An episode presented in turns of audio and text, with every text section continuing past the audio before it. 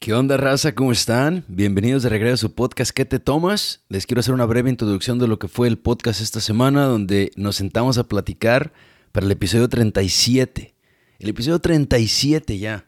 Dos semanas consecutivas aquí en el mero cotorreo. But yeah, we sat down this week with Sofía Zárate. Sofía, better known as Corporate Pero Latina, is a content creator and a community unifier from New York City.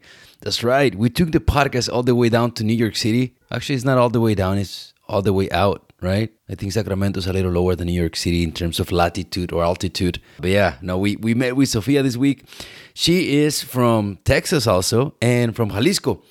Sofia llegó a los Estados Unidos cuando tenía ocho años, and get this, she actually made the decision to move to the US herself. It was cool to, to learn about her experience. This is a episode filled with emotion and motivation y cotorreo.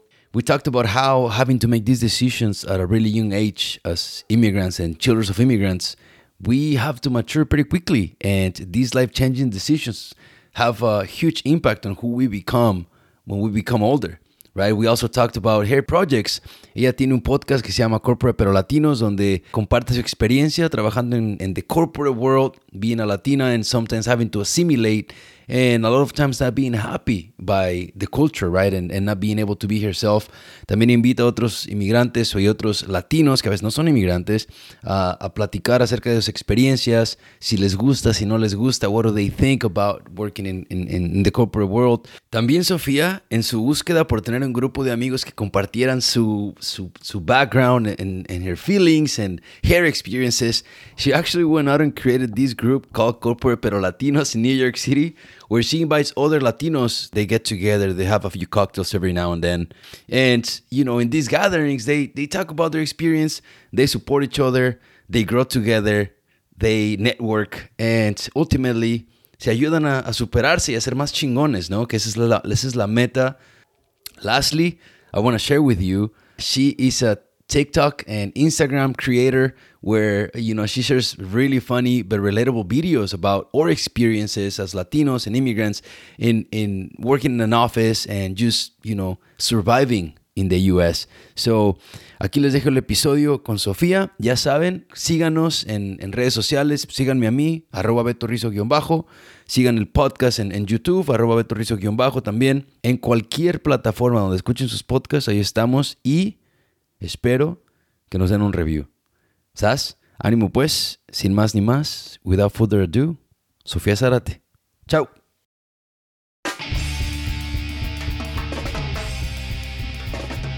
¿Qué onda amigos? ¿Cómo están? Bienvenidos a este nuevo episodio de su podcast ¿Qué te tomas? Yo soy Beto Ruiz, su podcast host, y estamos de regreso aquí en el show. Hoy no puedo decir en su podcast favorito porque estoy con otro podcaster esta semana, así que ahí la competición se vuelve un poco difícil, pero muy emocionado de, de mi invitada esta semana porque la sigo desde hace tiempo en redes sociales, me gusta un montón su contenido, me gusta la manera en que piensa, también escucho su podcast. Eh, y, y, viene, es como de esta nueva generación de latinas con, con, una voz que está elevando lo que es el sentir de los latinos, no solamente en, en lugares donde no habíamos estado antes, pero en ciudades que tampoco nos habían escuchado tanto, que es, que es en Nueva York. Pero voy a dejar que ella se presente. Sofía, ¿cómo estás? Bienvenida, ¿qué te tomas? Gracias. um, me llamo Sofía Zárate, soy uh, mexicana-americana mis papás son, los dos son mexicanos. Mi papá es de la Ciudad de México. Mi mamá y toda su familia son de Guadalajara, Jalisco. Um, yo crecí en Laredo, Texas, que es, um, ¿cómo se? It's like a border town. Border town, right? Yeah. So the whole the whole town is very much Hispanic. So I grew up with people that all look like me similar mentalities, you know, it, and it's a bit close minded if you think about it because, you know, you step out of that comfort zone and it's a whole different world. So I grew up in Laredo, Texas. Um, I came to New York City during my sophomore year of college. I was supposed mm-hmm. to be mm-hmm. here for one semester. Okay. And then I just, you know, decided to decided that I didn't want to go back to Texas and I stayed and I've been here for almost seven years but it's been a very interesting experience. I think it took me a long time to truly feel like New York City was home. One of the things that I loved about New York City when I first moved here was the diversity. Like I had never been exposed to so many different cultures and foods and um, languages, mentalities, you know, everything. And so it's truly a melting pot, right? And I love that about New York City. But at some point, I think when I started my professional career, I was like really disconnected from my like Latinidad. Claro. Y como que me sentía sola en una ciudad tan grande con millones de gente. Te entiendo. yeah. Te entiendo so 100%. I think I think it's taken a while to for New York City to feel like home, but now I'm I'm in a place where it would take a lot for me to leave New York City because it's I'm so attached to it and now I have a whole community here and everything. I know, and that uh, we, we'll get into that too. You Yeah. know, because you are a, uh, you're a, a community organizer, a community uniter. I want to say. Uh, pero a ver, eh, lo, que- lo que quiero quiero resaltar es que ¿qué te estás tomando? Porque es que te tomas. Le, le mandé un mensaje, le dijo, oye, ¿qué te quieres tomar? Me dijo, a wine or a margarita, ¿no? Me dijiste que those, those were your go-to. Le dije, pues una margarita. ¿Y si te la hiciste? Sí, pero como que do it yourself. Yeah. like the DIY version. Como que no sabe así como las margaritas buenas del restaurante, pero Okay. pero aquí tengo mi margarita. Bueno, pues, si, si if you ever in Sacramento, you know, we'll make sure we make you one. No, gracias. Thank you so much for, for, for sharing that. You know, seven years in New York City. That's, but it's true. Like, lo que hay en Nueva York y lo que hay en, en, en California no se puede comparar a ninguna otra parte de Estados Unidos. Y aunque eres de Texas, ¿sabes? Espera, uno esperaría que, que hubiera más diversidad en Texas. You know, being that is, you know, it's, it's like right there and right next to Mexico. But everything really is like that's like the, the ¿cómo se dice? Ep- ep- ep- epítome, like uh, sí, verdad, esa es la palabra, pero de, de Mexican Americans, right? So like that's Yeah, what yeah, that's yeah, what basically what, what that represents. See, I'm trying to get like those expensive words into the podcast nowadays. Um, pero y, oye, ¿y cómo es que llegas a Estados Unidos? I've listened to uh, your episode with your dad. That was very Mm-hmm. moving, uh, and I, you know, I recommend everybody. We'll do a shout out at the end, you know, of your podcast. But ¿cómo, cómo es que llegas a Estados Unidos? O sea, sé que fueron varias piezas ahí. Sí, de hecho, um, mi niñez fue como un poco loca porque Ok. estaba, o sea, unos años estuve en México, unos años estuve en Texas. It was very back and forth. So I was born in Laredo, Texas, but my parents were separated at that point already. So I was born there. I was there for like less than a month. And then my mom took me to Guadalajara and we were living with my grandmother. I have um, two older siblings, and we were there for I don't know, like a few years. And then from the age of like four, I think, until I was nine, it was like every other year, like going back and forth. So when I was in first grade, we tried to move with my dad without my mom um, and it was very difficult for my dad and because my brother and I were so attached to my mom and so we made his life a living hell like we would like literally just be in front of him and tell him like we hate it here like we want to go back to I mean, Mexico you, weren't lying though. Like that, that was No, the it was truth. bad, That, That's how you felt. It's and it, I don't think, I don't think we talk a lot about you know the the feeling as kids. I mean, we talk about when we're older. You know how, how hard it was to grow up in, Mm-hmm. an immigrant household and being you know Mexican Americans and, and or you know from from where, from wherever you are. But I don't think I don't like even for me. I, I don't think I've ever acknowledged my feelings as a kid because similar to you, you know, I so I was born here in Watsonville. My parents were agricultural workers, and in one of those trips, I was born right, and they took me to Mexico, and then four years later, we came back. We we were here for about six months, and then we went back, and then when I was nine, we came back and we were here for six months and then we went back. So like it was always this back and forth, back and forth, you know, like kind of like taking me out of where I was from and then putting me somewhere. And then as soon as I was kind of like growing something, then I was back where I was from before, which mm-hmm. wasn't that hard because I had friends and whatnot, you know, my family in Mexico. But it was that, so I never knew, you know, I thought that was normal. You know what I mean? It's like I, I never understood, I never thought my friends aren't doing that. I never thought, you know, these people are here and they're here for their entire life. You know, like I thought it was like a thing for everyone. Uh, yeah, it's, it's just crazy. And I, so I, I, I actually appreciate you saying that, you know, like on, on your podcast, I, as I said, I listened to that episode.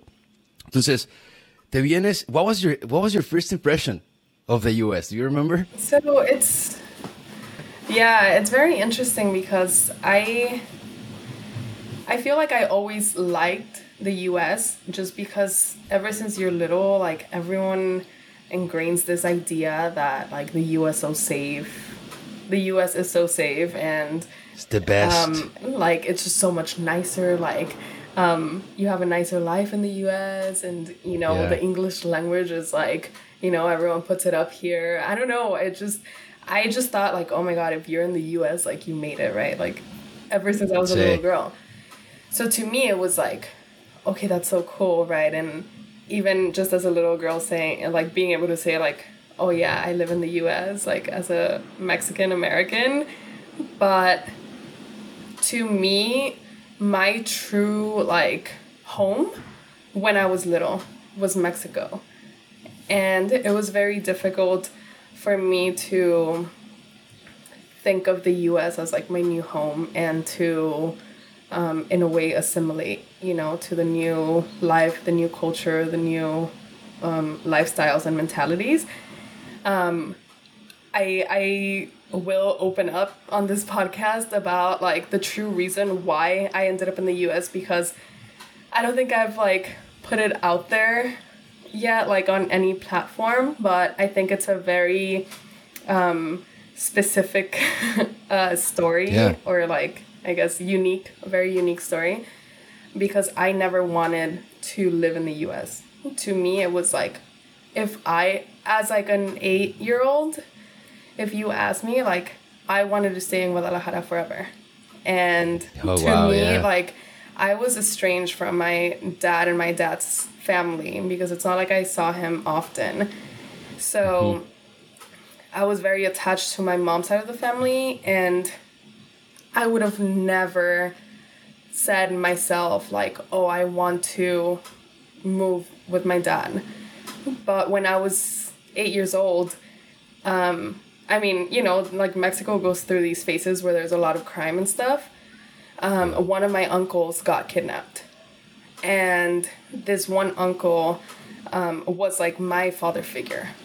So to me, it was like my dad got kidnapped, basically. Like we all lived in the same household and stuff. And it was like a very weird experience because I, I like was not freaking out but all I wanted was like for him to come back home and to see him, right? And I have like a very vivid memory Wow. of when he like came out in the news because they like um found him and like the I think it was two other men that like they had kidnapped with him and um I like my grandma was just like sobbing and like oh my god like that's my son like you know it just kind of like absolutely. the relief but also just like in shock that you know that happened and I remember when they brought him home my mom was like okay you all can like go up and see him but make sure to not like make any faces or you know like don't react to the way he looks because he's pretty beat up and and I was like I don't Yeah. care like all I want is to see him and I'm like okay whatever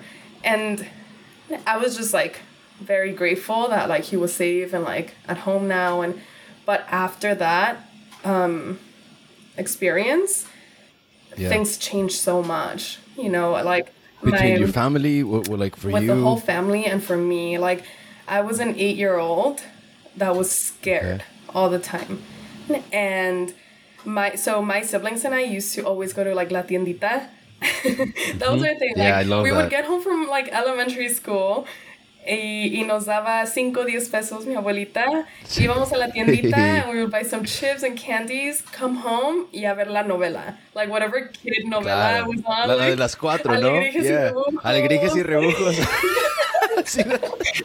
exactly. No, I remember. I know exactly yeah, what you're talking so about. That yeah. was like our routine, and I remember just like after that happened, it was like we could not go anywhere just like by ourselves. Like even though it was one not block down, like right? they wouldn't yeah. let us go by ourselves, and they were like, "We have to go with you," and it was very like um, my uncle like moved with uh, to like my aunt's house because they all like lived together and it was just like very yeah. different and i found myself like not being able to sleep at night because i would hear one little at eight at eight years at eight years so old i would sleep with my grandma but i would hear like a little sound you know how sometimes like the furniture like creaks or whatever Cracks, yeah, yeah. yeah. And, or like um, she had like two windows, and I would hear like people talking or something late at night, uh-huh. and I would freak out thinking that like they were out to get us.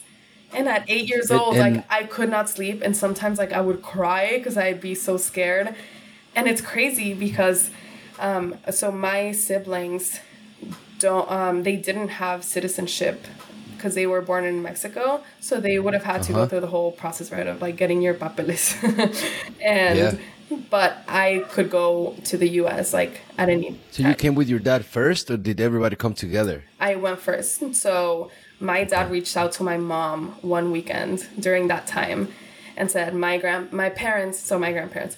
He said my parents are visiting Guadalajara, like blah blah blah, and um, like please at least like give them the choice, you know? Like an eight year old. Like ask her if she like has any interest in coming. That's when we so like and that, these are another things that a lot of people don't understand with like children of immigrants mm-hmm. and immigrants. Like you have to make these life changing decisions when you're a little kid at eight year olds. Like I mean, there's people that are, are there people are gonna die without having to ever think about do I ever want to leave the place mm-hmm. where I mm-hmm. live you know and you had to make that decision at eight years old that's just yeah the, the, the maturity that you have to gain after that because now now you see the consequences of a decision like that that early i know, you know and it's, it's crazy just... because had that not happened i would have never said yes but since i was so scared it was and you know you hear that like the us is so safe so that was just like right. my escape and even so you came for the safety of the US. That's what I, you like, wanted. Did not want to leave at all. They asked me, and I was like, yes. So for a wow. whole year, like my first year in the U.S., I would cry almost every night. And I know you like listened to the episode with my dad, and he was like, "Yeah, it was horrible because I had no idea." Yeah, like he couldn't help. I was miserable. No, I I get it. It's it's. I thank you for sharing that. First of all, yeah. thank you so much for opening up about that because, you know, we all make these stories of like the different reasons we came, but like it's it, and they're all different. But safety, it's so like that's even. That's even.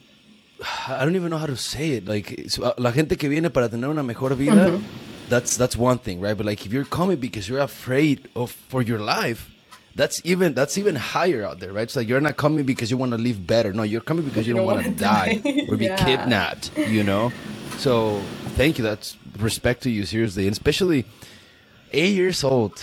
I, I I mean I tell you I came here like I moved for good at 17 mm-hmm. and I cried every night and I was a 17 year old you know and it this, I can only imagine how you felt as an 8 year old without your mom and like just feeling I mean lonely, man. Like it's just not understanding the language, you know, and like it's even like the tiniest things that you would think like okay don't be ridiculous right like calmate but i would like i why? would cry and tell my dad like es que extraño la comida de mi abui it's just like a simple thing you know that's like the, that, the that's not simple though yeah. no it's wow, man, like we, we all we all miss or or you know our places in different ways. Mm-hmm. You know, I would cry, and I don't think I've ever said this in the podcast either, but I would cry listening to La Arrolladora. You know, like it's the uh-huh. La, La Arrolladora Banda Limón, because my friends and I, like my best friends, we always would go out. You know, íbamos a dar la vuelta con esas canciones, and we each had like a specific song that we would take. Mm-hmm. We would serenade. You know, the girl that we had a crush on, and like it was three of us.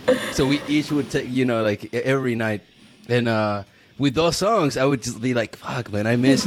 But you know, deep down, now, what you know, when I talk to my friends, with, like with my wife, and I'm like, I think deep down, I somehow knew I was gonna end up in the U.S. Really? You know, having a dad, yeah, that it he, you know, he was he was he used to work and he used to come to the U.S.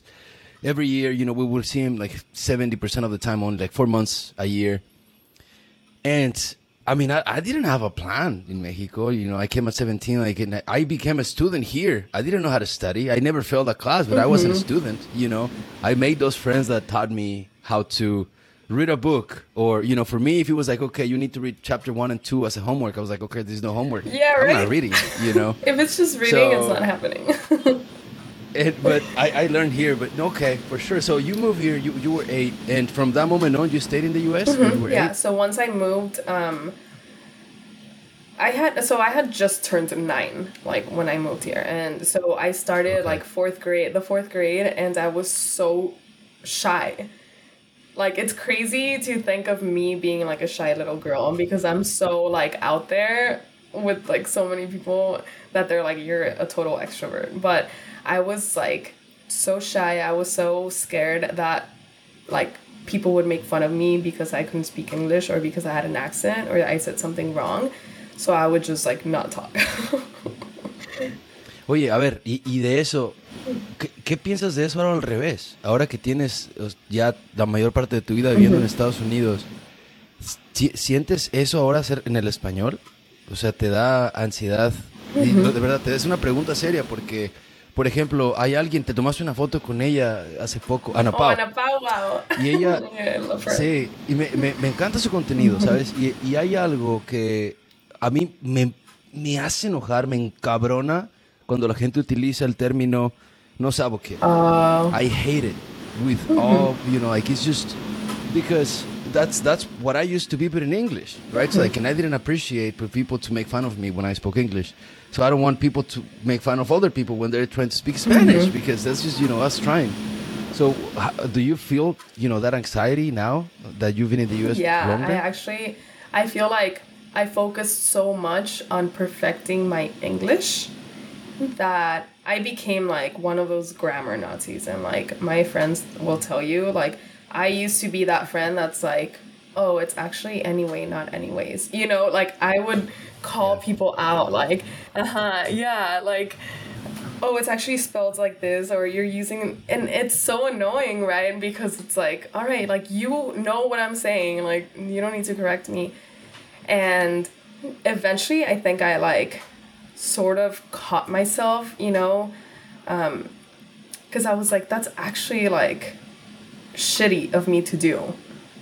Porque no todo mundo no Yeah, todo mundo no. tiene la las mismas experiencias no todo mundo um, aprende oh, mucha gente o sea crecen y, y sus papás hablan así y ellos eso así aprenden. Entonces eh, a veces es cultural también. Um, and I had to like sort of snap myself out of that because I was like I I I will hear someone like say something wrong and I'm like all right whatever you know like yeah. that's their uh, like way of speaking honestly that's so nice of you to think about that because it's true like even in mexico i remember when i started hanging out with like the you know the con los fresas you know, los pepones Yeah. decíamos nosotros you know because I, I grew up en el barrio you know like my friends it was it was completely different. And then cuando esta- cuando empecé a ir a la high school en, en, en México a la prepa mis amigos con los que me empecé a juntar en la prepa eran pues eran con, con familias pues como- eran más populares con, con más dinero quizás sabes diferentes tenían acceso a otras cosas que yo no tenía o quizá tenía pero nunca las utilicé ¿no? entonces me acuerdo cuando me empezaban a corregir Oh. yo después venía y corregía a mis papás o a mis primos o a mis amigos. And it's like it was pretty fucked up because I didn't like when they did it to me, and then I was out here doing it to other people. yeah. You know, but then same thing with the grammar. Like to this day, I'm I'm so afraid of being discovered that I am not from here through the way Mm-hmm. I write. That I am obsessed with like where commas go, where The Oxford co- comma, verb I'm a sounds better. it's man, it's like it's so, it's so stressful to like to live with that. You know, like I, I mean, I tell you this. Ahorita todavía escribo un email, ¿no? Para mi trabajo, un email importante que se lo voy a mandar a 30 personas, quizá en un rango más, arriba, rango más arriba que yo. To this day, after 14 years in the US, I still use Google Translate to translate it from English to Spanish to see if it sounds like correct. And I'm like, okay, that sounds pretty good. And then now I'm better, and now I'm like, fuck it, you know, they understand. You know like, dude, I wouldn't have made it this far, you know. Like, it's not, it's not like I'm faking Yeah. my way through, you know. Like, fuck it, like, they, do you ever it. do so. this thing where Okay. like because I do it in both English and Spanish, but let's say I'm like sending a message to someone and I use a word that I'm like okay, I'm not sure if I'm using it using it in the right context. So I send it and then I go to Google and I'm like what does this word mean? I just did it con, epítome. You know, like it's just like, but I do it in English Yeah. so much. You know, like in Spanish, I like I don't care, but like in English, Mm-hmm. man, every time I I need to look it up, and I ask people like I'm like, did I use that correctly? Because that's the first time. But but to your point, I think I am very self-conscious if I'm trying to have a conversation in just Spanish because I now have a very limited Spanish vocabulary. Like I'm fluent, but Okay. por ejemplo, si estoy teniendo una conversación con alguien, me trabo mucho. Si no, Sí. si no puedo usar Spanglish or Okay. I just don't want to, and I'm trying to like just have the conversation in Spanish, me trabo mucho. And I'm like, ¿cómo se dice? Cu- cuando visito a mi familia en México, se me, um, se me hace más difícil comunicarme. Ajá, me Se traba la lengua. Ajá. Se te lengua la traba. Y, y en México tan ojetes yeah. que son, ¿no? Cuando se te sale un um, o un so o Sí, una ya gringa. te crees gringa. No, me acuerdo No que al principio um, iba a visitar a, a mi familia en México y de repente se me salían Ok. palabras así como en inglés. ¿verdad? Me acuerdo mucho, mucho de una vez que um, estaba hablando de, de eyeliner. No sé, no sé qué le estaba diciendo a mi tía de que, oh sí, me maquillo, pero me pongo un poquito rímel y, y me quedé así como, mm, y le digo, y eyeliner. Y me dice, no se dice. me dice, si vas a hablar español, habla español. no seas. um, ya, Pues y es que ya tía, les ¿no? molesta si empiezas a, a aventarles palabras en inglés. Pero también, o sea, lo entiendo porque les avientas palabras en inglés como si las entienden. And sometimes they're like, what are you saying? Like my sister does the, Sí, so, y- the- y ¿sabes the qué? so a lot. Like, no, no estaba haciendo esto, so. Yeah. Entonces hice esto.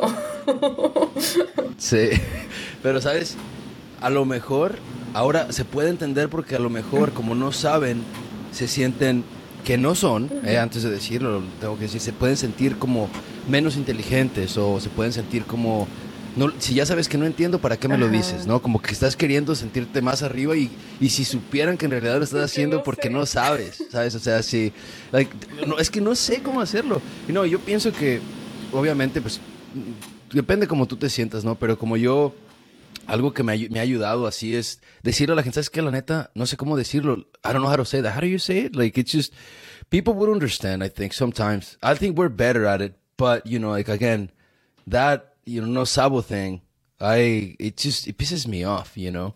Es como decir paisa, no sé, ¿verdad? No sé qué, qué, cómo lo veas tú, pero me gustaría saber tu punto de vista. Cuando llegué aquí, a mí me gusta usar botas y me gusta usar fajo piteado y así como me puedo vestir de traje para ir a la oficina, también me gusta vestirme de botas para ir a un rodeo, ¿no? O cosas así.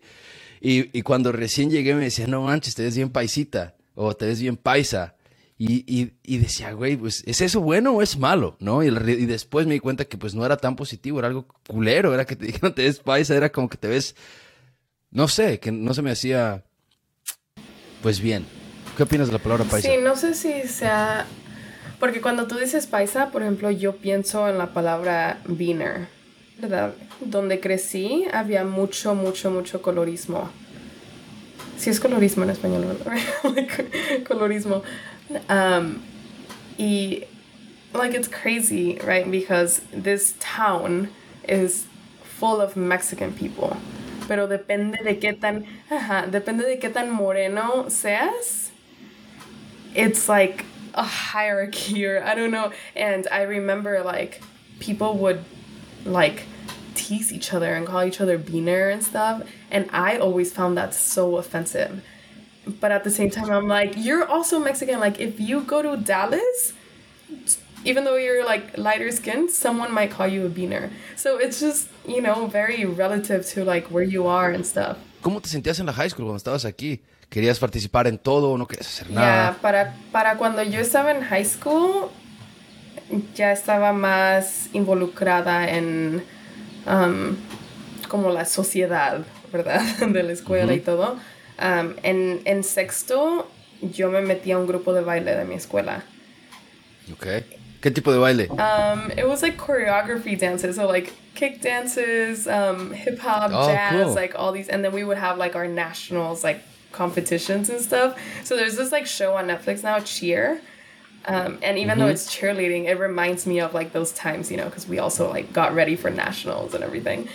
But I, I have to share that when I moved here, like I thought, because I've seen all those movies in Mexico, you know, like I ate it all. Where uh, it's it's a, like an old joke that I tell, like it's just I wanted to do that too. It was it seemed like all the cool kids did it, you know, like dancing hip hop and like choreography. yeah, and honestly, like I'm not gonna lie, like that gave me a lot of um, that like social proof, I guess, like by being on the dance team and sort of being like one of the cool kids in a way. So I had like Right, I had an amazing high school experience. Like I was sad to graduate.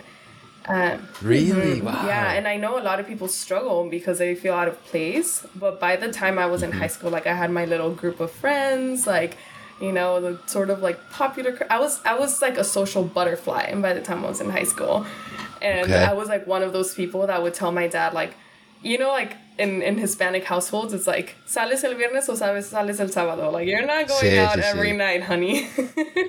Sí, oh, hell yeah. Y le decía a mi papá, oh, puedo ir a una cena de cumpleaños, blah, blah, blah, like on Friday, right? Y salía y al otro día le decía, puedo ir a una fiesta de unos amigos. Y me decía, ya saliste ayer. And I'm like, yeah, but that was with a different group of friends. I'm like, I'm that yeah, I'm popular, like, Dad. I'm sorry You that you have a it. popular daughter. no, yeah, but I I just like wanted to like be friends with everyone, and so um, That's and w- were you like that in Mexico before you moved? Were you also a social butterfly in your own words? Yeah, I think um, I remember like um, in elementary school, like I was really close friends with like the the the it girl, if you will, at like Right. eight years old, right? But um, she was like the Yep, there is it she girl was for like sure. the it girl, and I was like her best friend.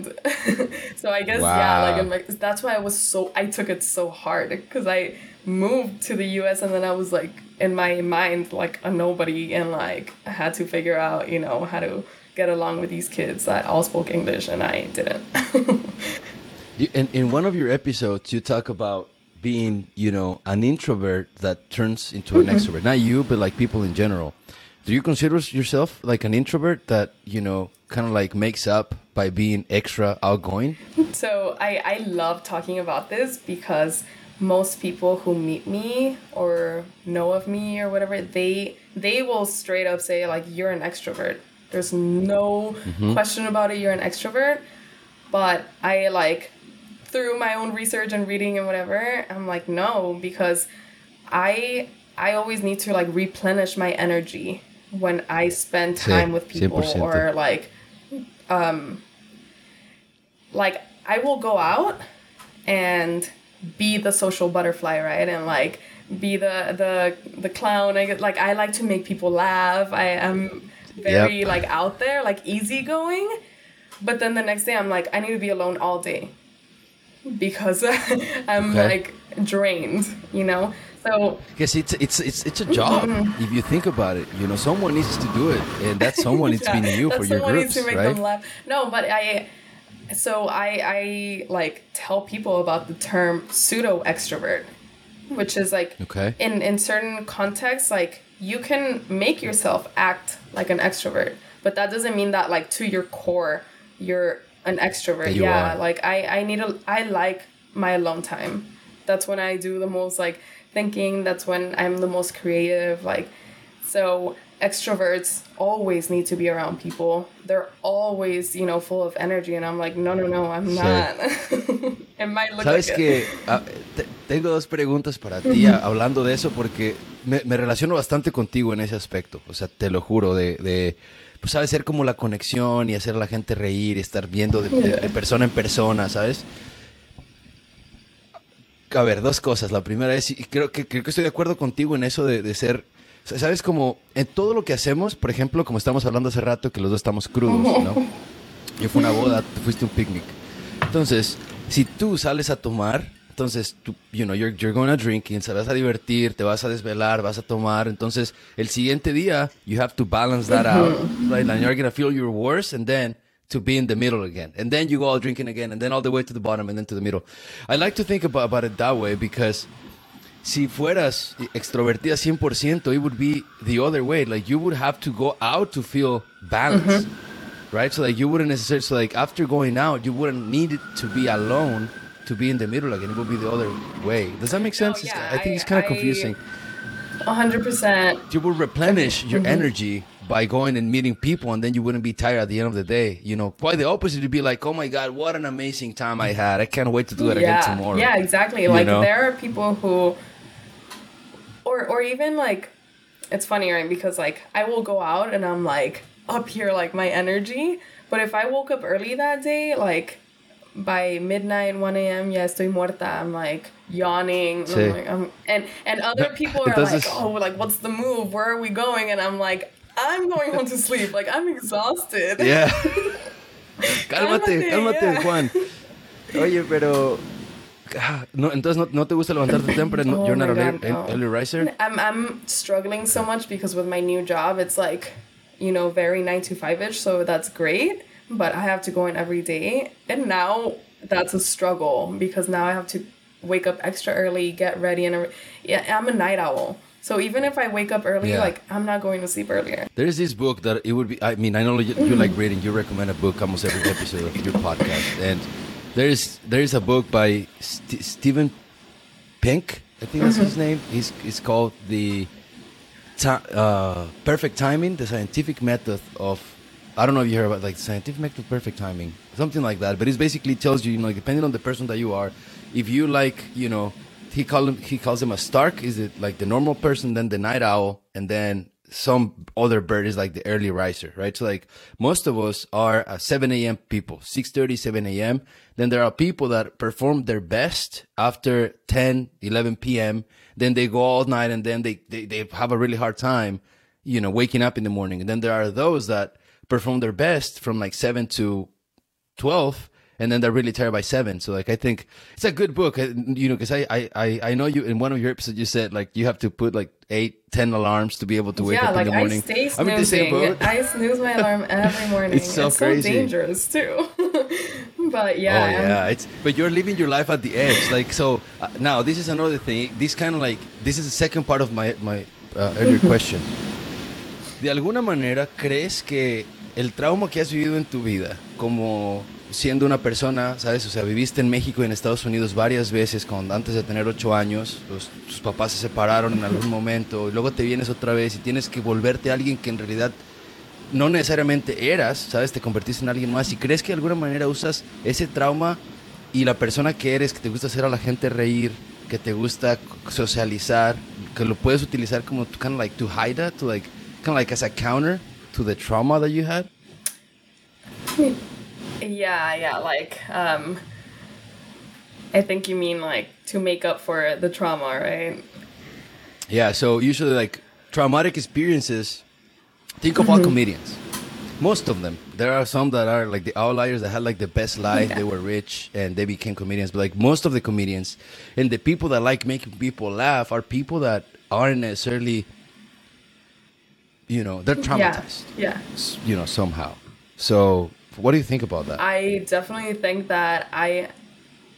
So these days, right, I've done a lot of like inner um, work in terms of like my like working through my feelings and my traumas and I went to therapy last year and or earlier this year and so I'm very self-aware now like I know exactly who I am. I know exactly what my traumas are. I know what I need to feel fulfilled.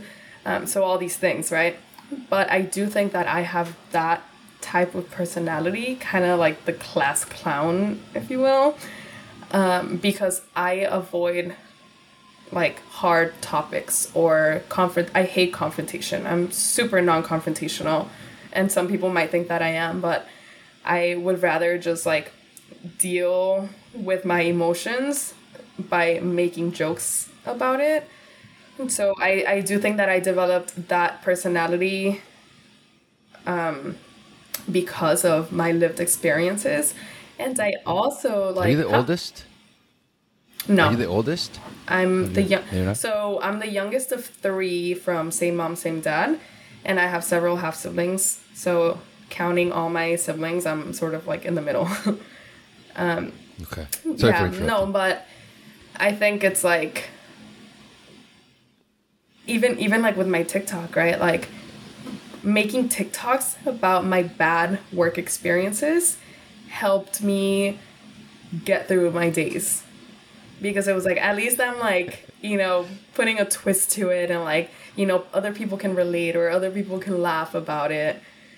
So yeah, it's definitely like it takes more for me to like feel something and then be like okay i need to like deal with these emotions like let me talk to someone or something it's so like i can Mm-hmm. easily like turn something into a joke so it's definitely it's like a Uh, yeah, you- defense you- you have mechanism that- 100% And actually, that's that's that's a, a best way to put it, right? So, is is your personality or some parts of it a defense mechanism to the trauma that Mm-hmm. Yeah. you experience?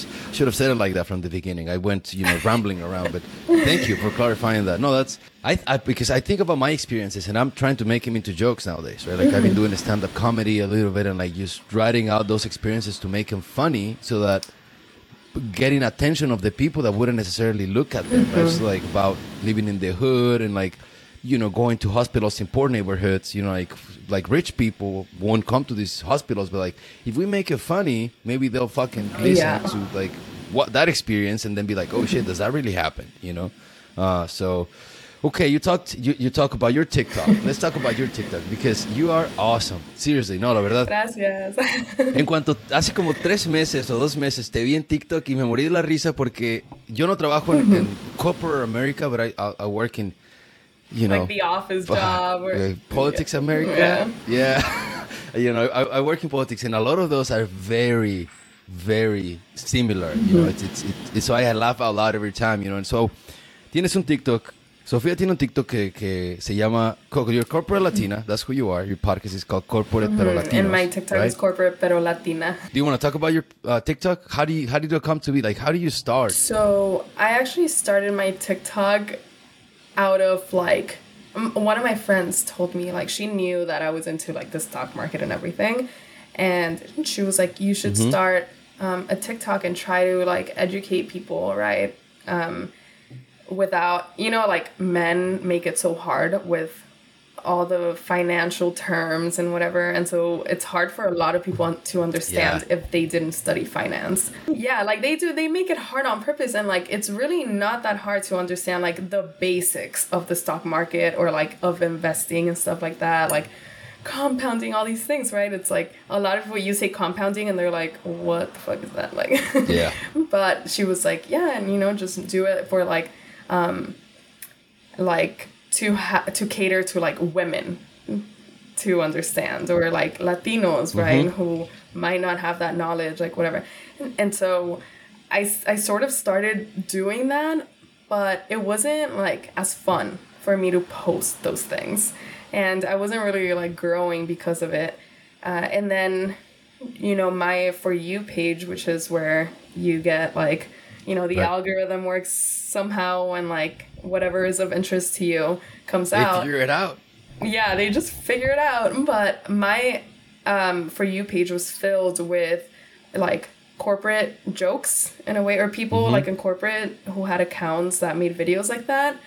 Um, dating and like first gen latino struggles like all this stuff like either like emotional like inspirational or funny and. I remember like seeing all these things, right? And especially the corporate ones. Um, there are some really big accounts that like post all these jokes and whatever, and they're basically like content creators, right?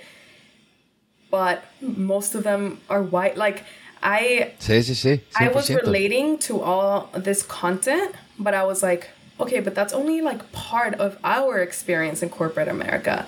Like I can relate to the videos where it's like, oh, you know, like emailing and like leaving work at five and your boss Sí. calls you and you freak out, like all those things. But then I'm like, there are so many things that we Latinos experience working in corporate America that like I'm not seeing on TikTok. And I'm like, I wish someone was like putting it out there, like making me laugh because I can relate to that stuff, right? Right. And so I sort of started experimenting with that and like making videos about that and like a little bit of dating and like the first gen struggle, like all in one. And uh, I had like a i had two videos that like went viral like back to back. Right. And you I think that's where like I think I think that's like the the when it started, like when I started gaining a following and then more of my videos were like started going viral and um so I was just like, oh shit, like this is I I like truly enjoy po- Right. making videos and posting them on TikTok and like making people laugh or uh, making people feel inspired or like oh you know she's going through this so like I can get through it like she got through it like just it's very it's not just like jokes like I very much uh, made it a point to not put on my bio like oh this is all fictional because it's not like a lot of the Right. jokes are You're but- very brave. Seriously, bec- like someone.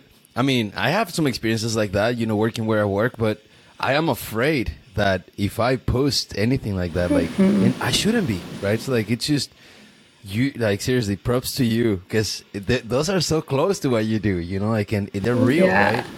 yeah we yeah it's like my true experiences and it's hard because i i am like afraid every day to like show up to work and have my boss call me in and say like hey i found your tiktok like what's going on Maybe they did already, you know. Pero la verdad, yo pienso que todos los empleadores deberían estar agradecidos cuando hay alguien en su equipo que, tie- que, es, que es un creador de contenido y que tiene un following tan grande como tú. Tienes alrededor de 14 mil tantos en, en TikTok, más tus seguidores de Instagram, ¿sabes? Tu podcast.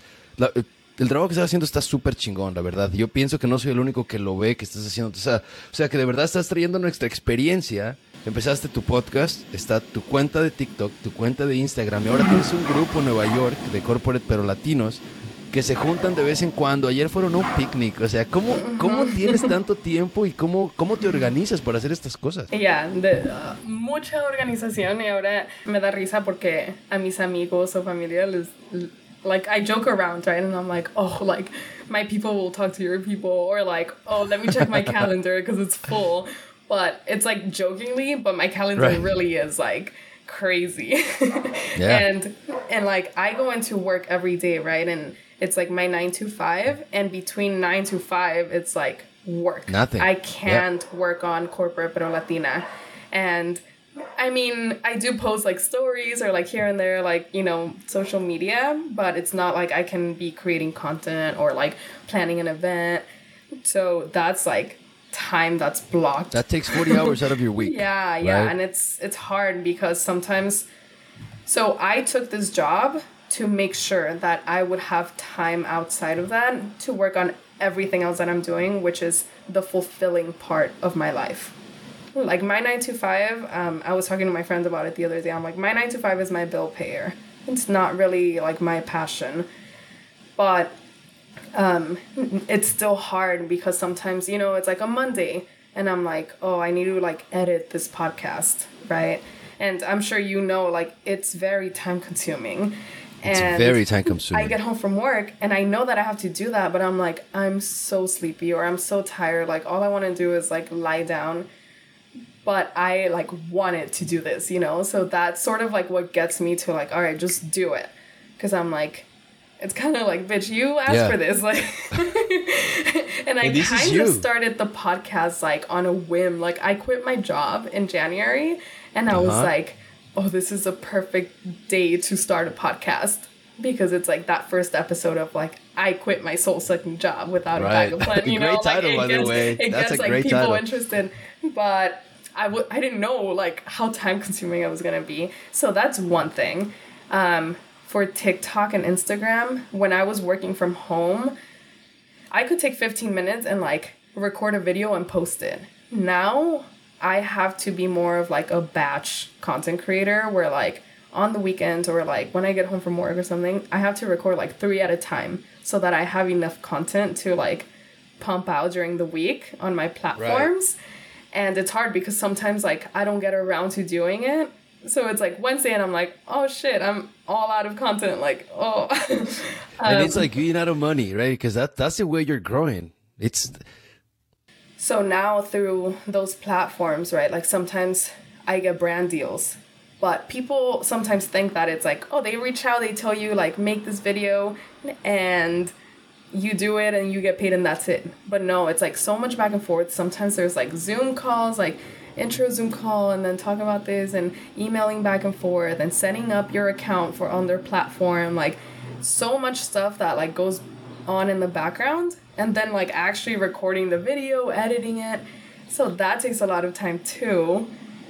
And then um, with the New York City Corporate Latinos, it's this group that I created out of pure selfishness. Like I was looking for a group of friends that I could relate to.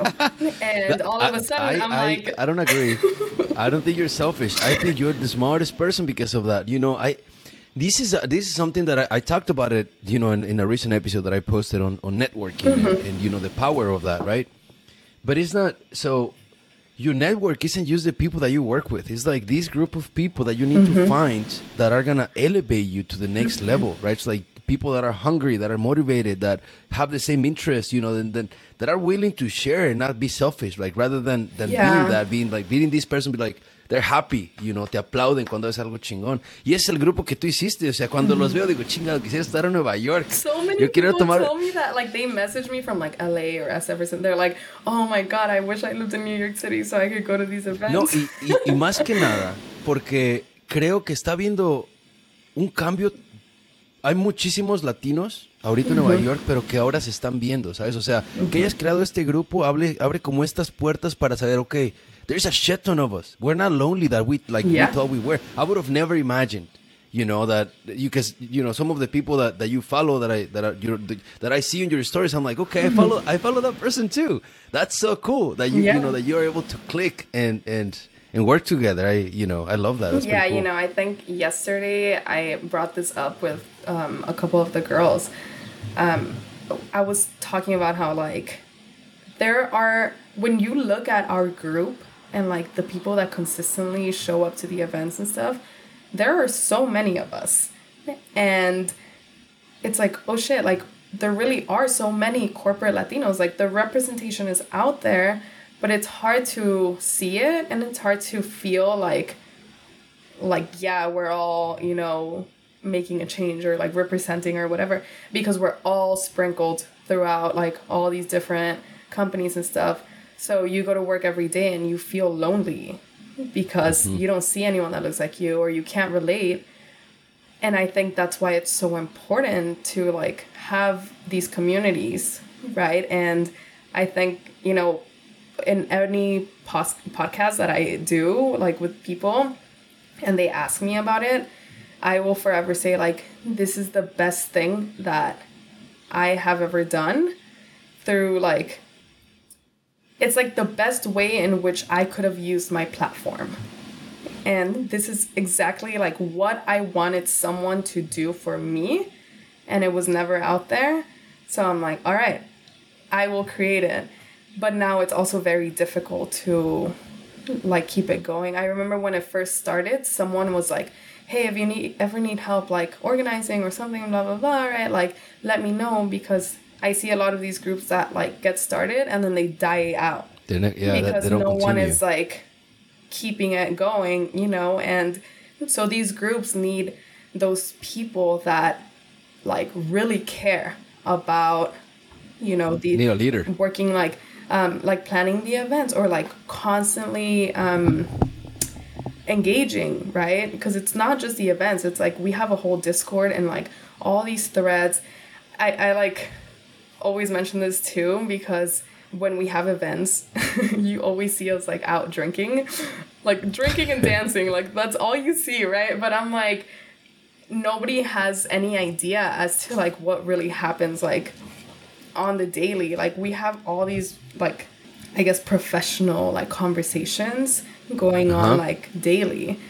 And people are like, "Hey, like I'm job seeking or hey, if someone can help me on my resume, hey, um I'm like currently trying to move like any recommendations for like this borough or like um the guys uh I don't know if this is like too TMI, but the guys have their own Discord group, and one of their threads is like mental health.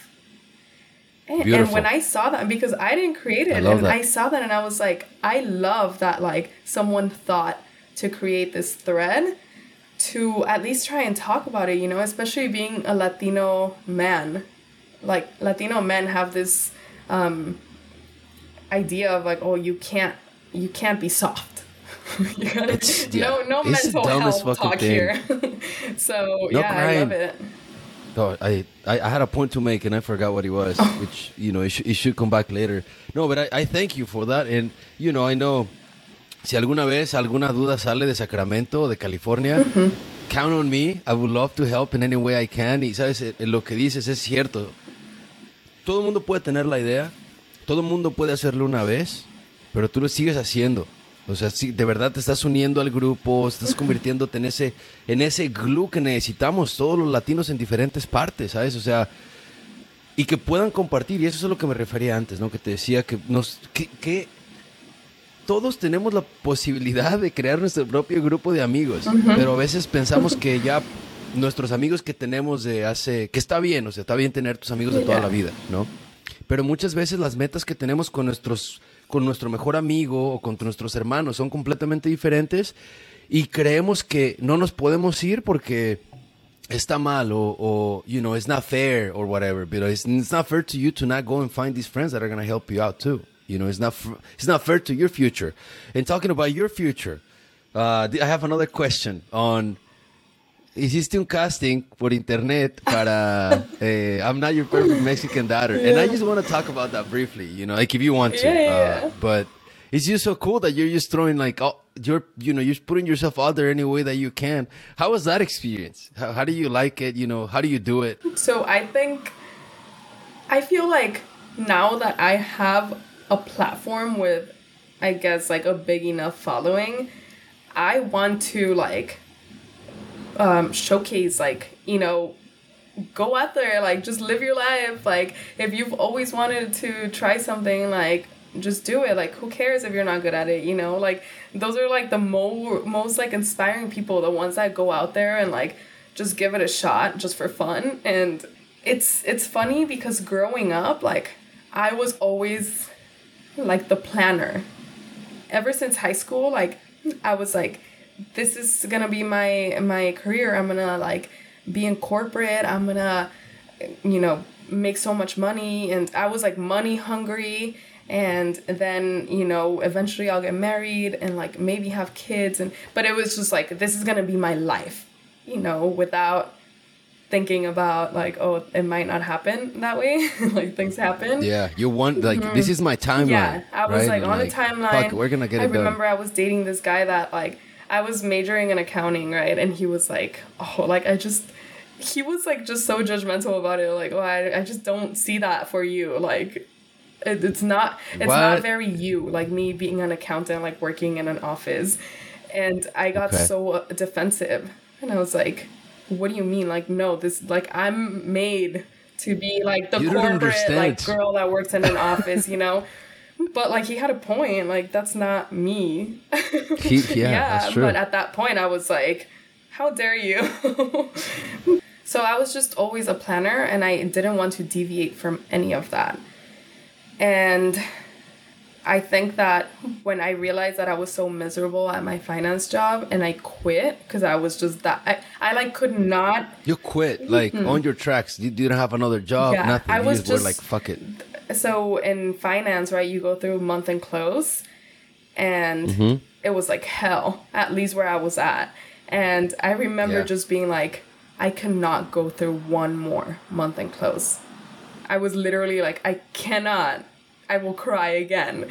And Yeah. so it was like three Again. weeks until that point, right? And for a whole week, I was like, oh my God, like I, I don't know what to do. Like I, I just, We're yeah, I was like, I do not want to go through this process one more time. And I, I always like, you know, ask for my siblings for advice and stuff. And, and I was telling them like, I just can't. Like, I really want to quit, but I'm I'm freaking out. And my brother was like, "You will always figure it out. Like, if you're that miserable, just quit.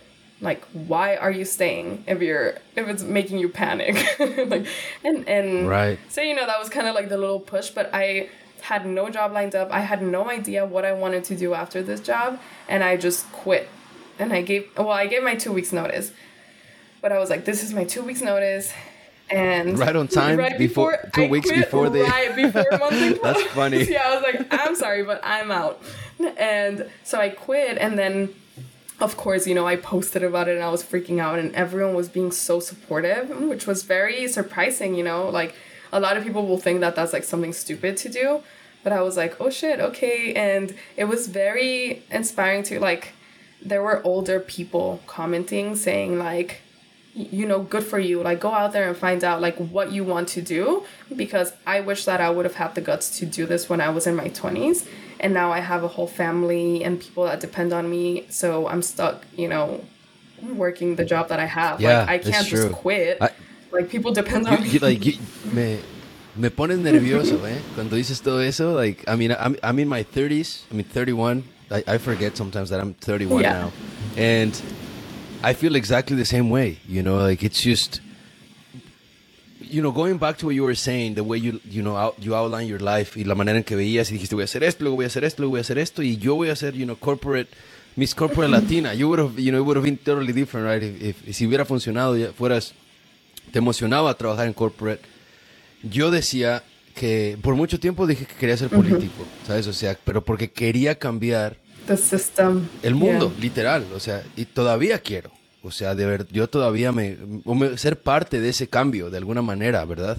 Empecé a trabajar donde trabajo ahorita y ahorita sí digo, I don't know, like politics is it's fun, you know, but I think there is other ways to change the world. Yeah, definitely. rather than like having to go through politics. So, you know, thank you for that. And entonces a la gente que nos está escuchando, yeah Go and do just it. fuck it up And, you know, I, I, I- think like so that's that's what a lot of people get from me i guess like that little push just from seeing that i'm like oh yeah like one of my friends saw that i was auditioning for like the other role right now for um i am not your Right. perfect mexican daughter and she's like girl i cannot Sí. keep up with you like what but yeah i'm i'm just like doing all these things and it's like what's the worst that could happen? Like they say no and i'm like okay Fuck it. cool go back to my regular life. Like but imagine if like they were to see it and be like hey we want to cast you. Like what fucking life changing you know? So you my thing is just like uno nunca sabe.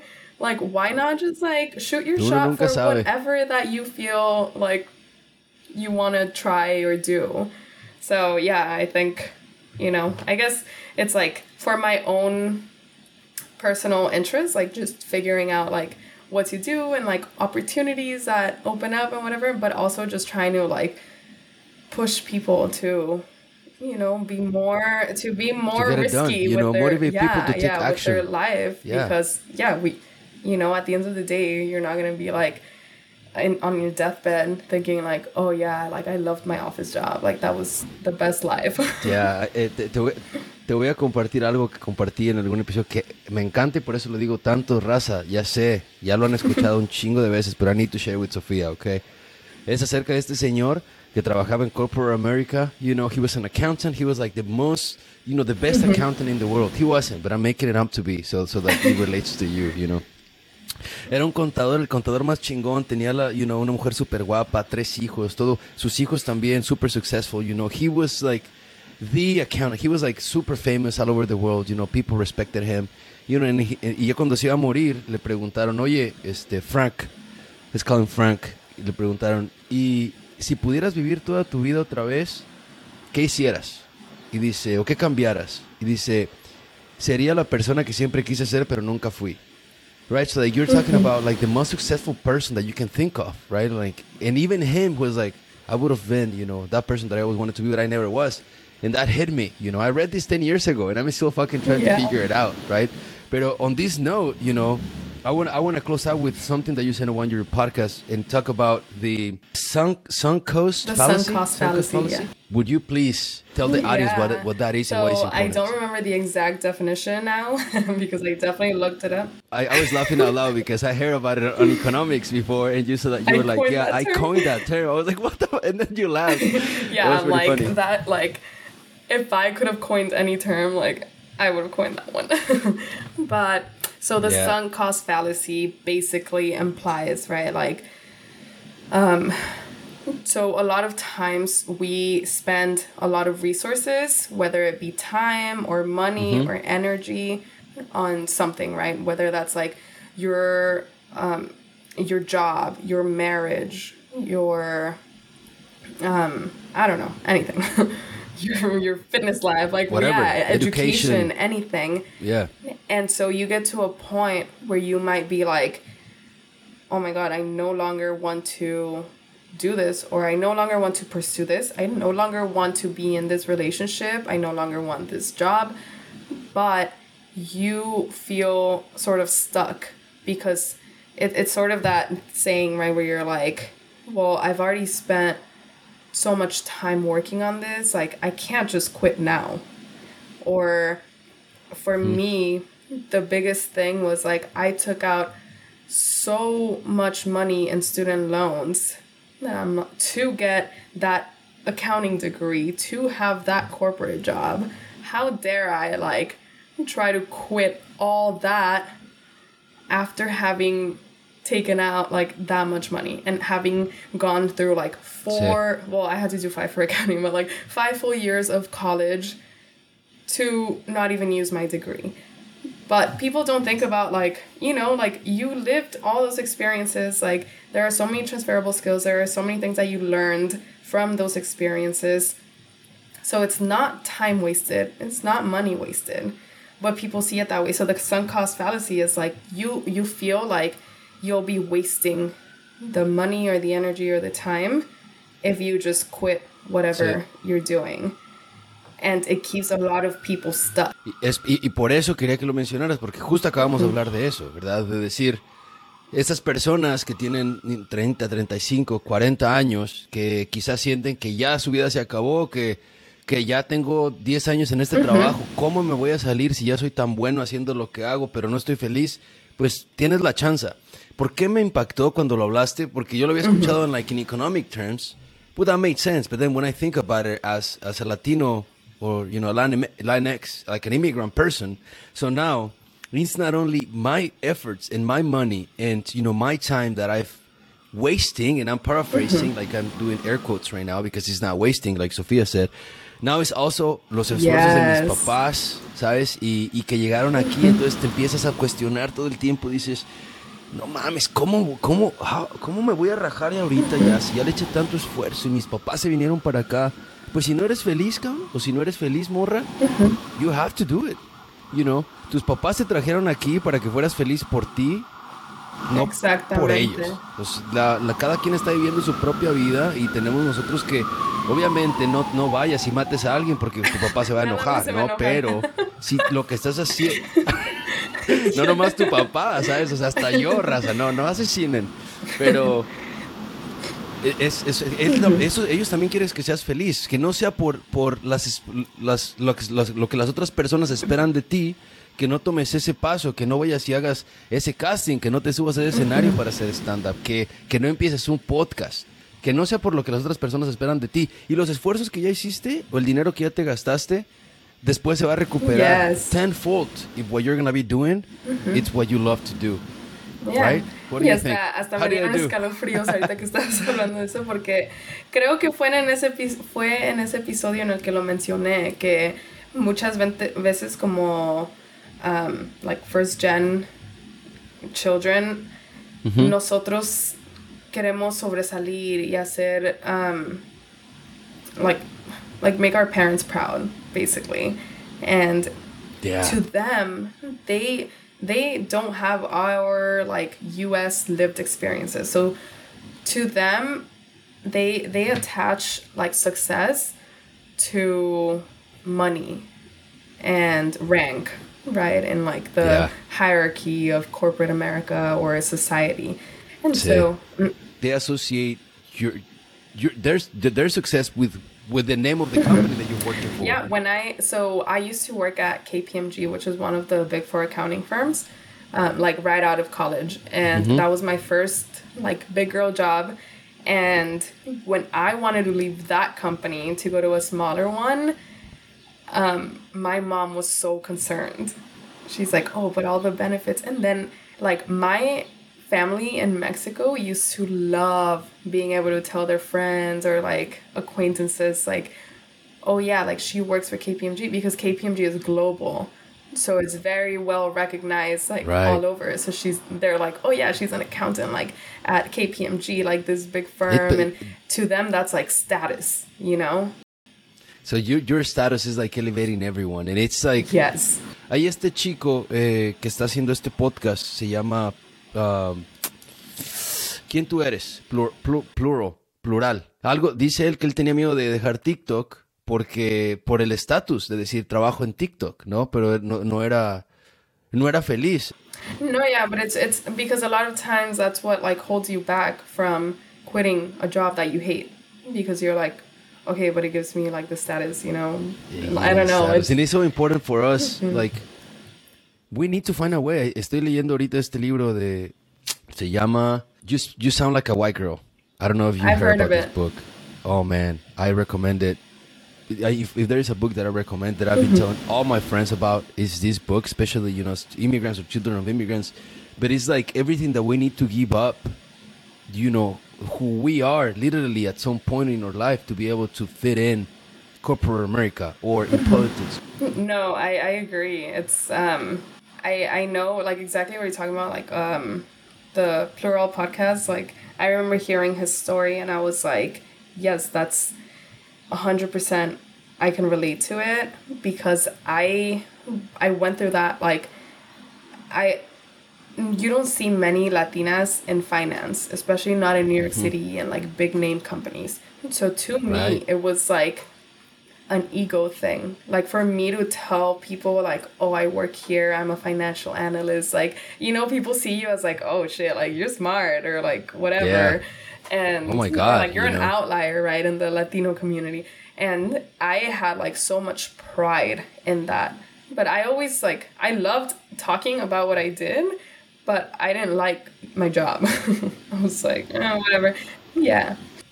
I mean, I guess to kind of like close it off, right? I um on my last podcast episode, I actually spoke about that how Okay. I so th- it gave me like status and pride and whatever, but I always thought that like the only way of like me representing Latinos was by Mm-hmm. being the finance girl and in corporate America. Wow. Because I'm like, you know, you don't see us here like I have to do it for us or you know, um, like I'm sure all the Latinas in tech feel that way because they're like two percent of like the Latinas in tech.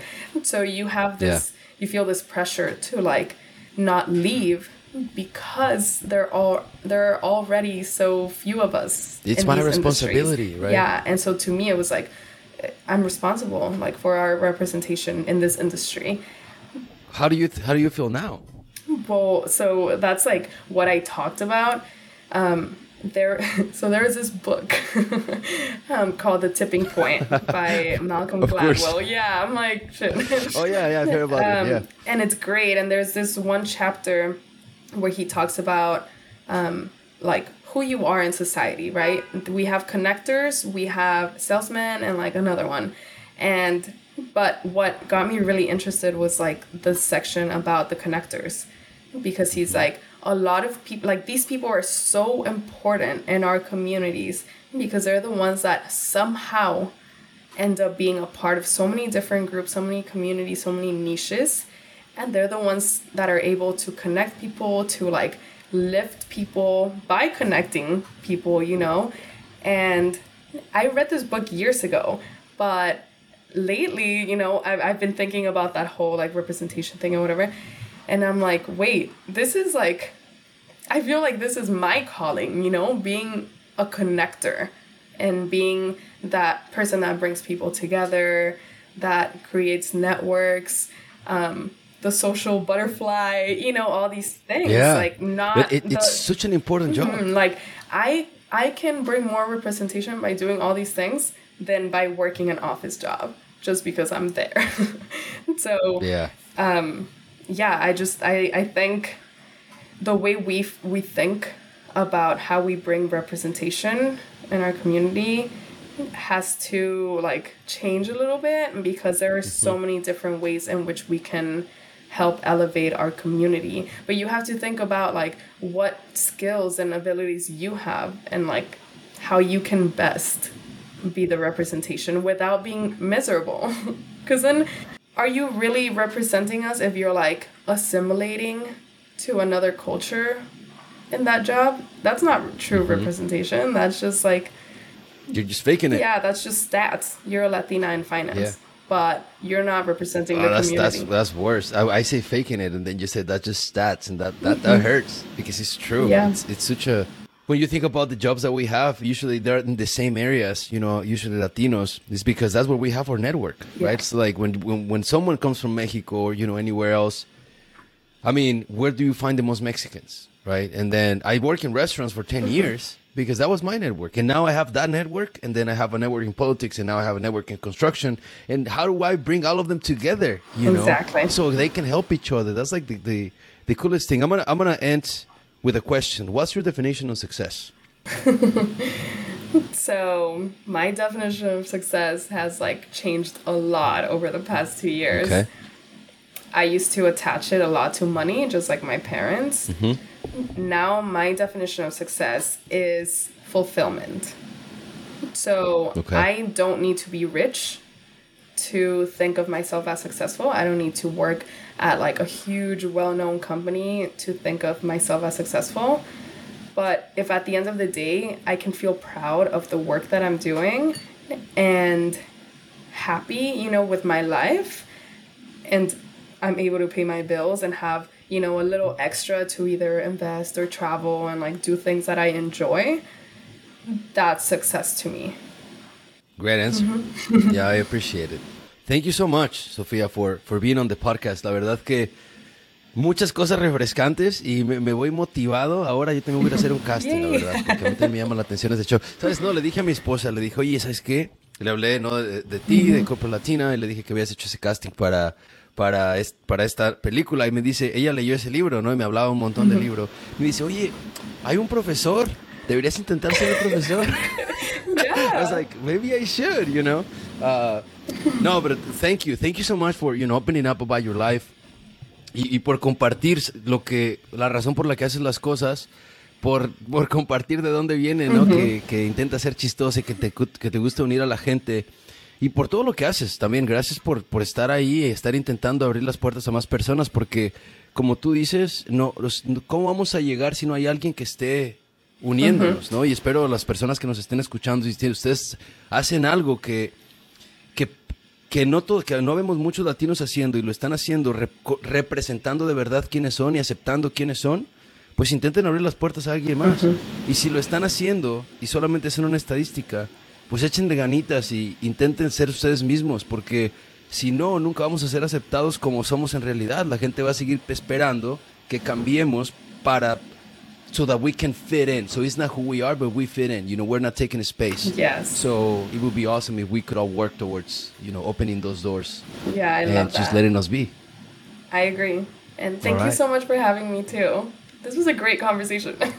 Thank you, thank you very much. Um, anything that you like to say to the show? So where, how can they find you on on social media? so I am on both Instagram and TikTok as corporate pero latina, and um, I'm on Spotify and Apple Podcasts with my podcast corporate pero latinos. Y te- le recomiendo un montón el podcast Corpores Pero Latinos. eh, muy buenas conversaciones, eh, episodios cortos donde habla de las experiencias que ha tenido. Y pues ya hoy, hoy cubrimos como cuatro de sus episodios, pero vayan y escúchenlos completos. La verdad, it- it- it's a lot of fun uh, to, to listen to, you know, different experiences, you know, on, on how people live. But muchas gracias, Sofía, de verdad. Y Raza, Cuídense y nos escuchamos el siguiente episodio. Chao.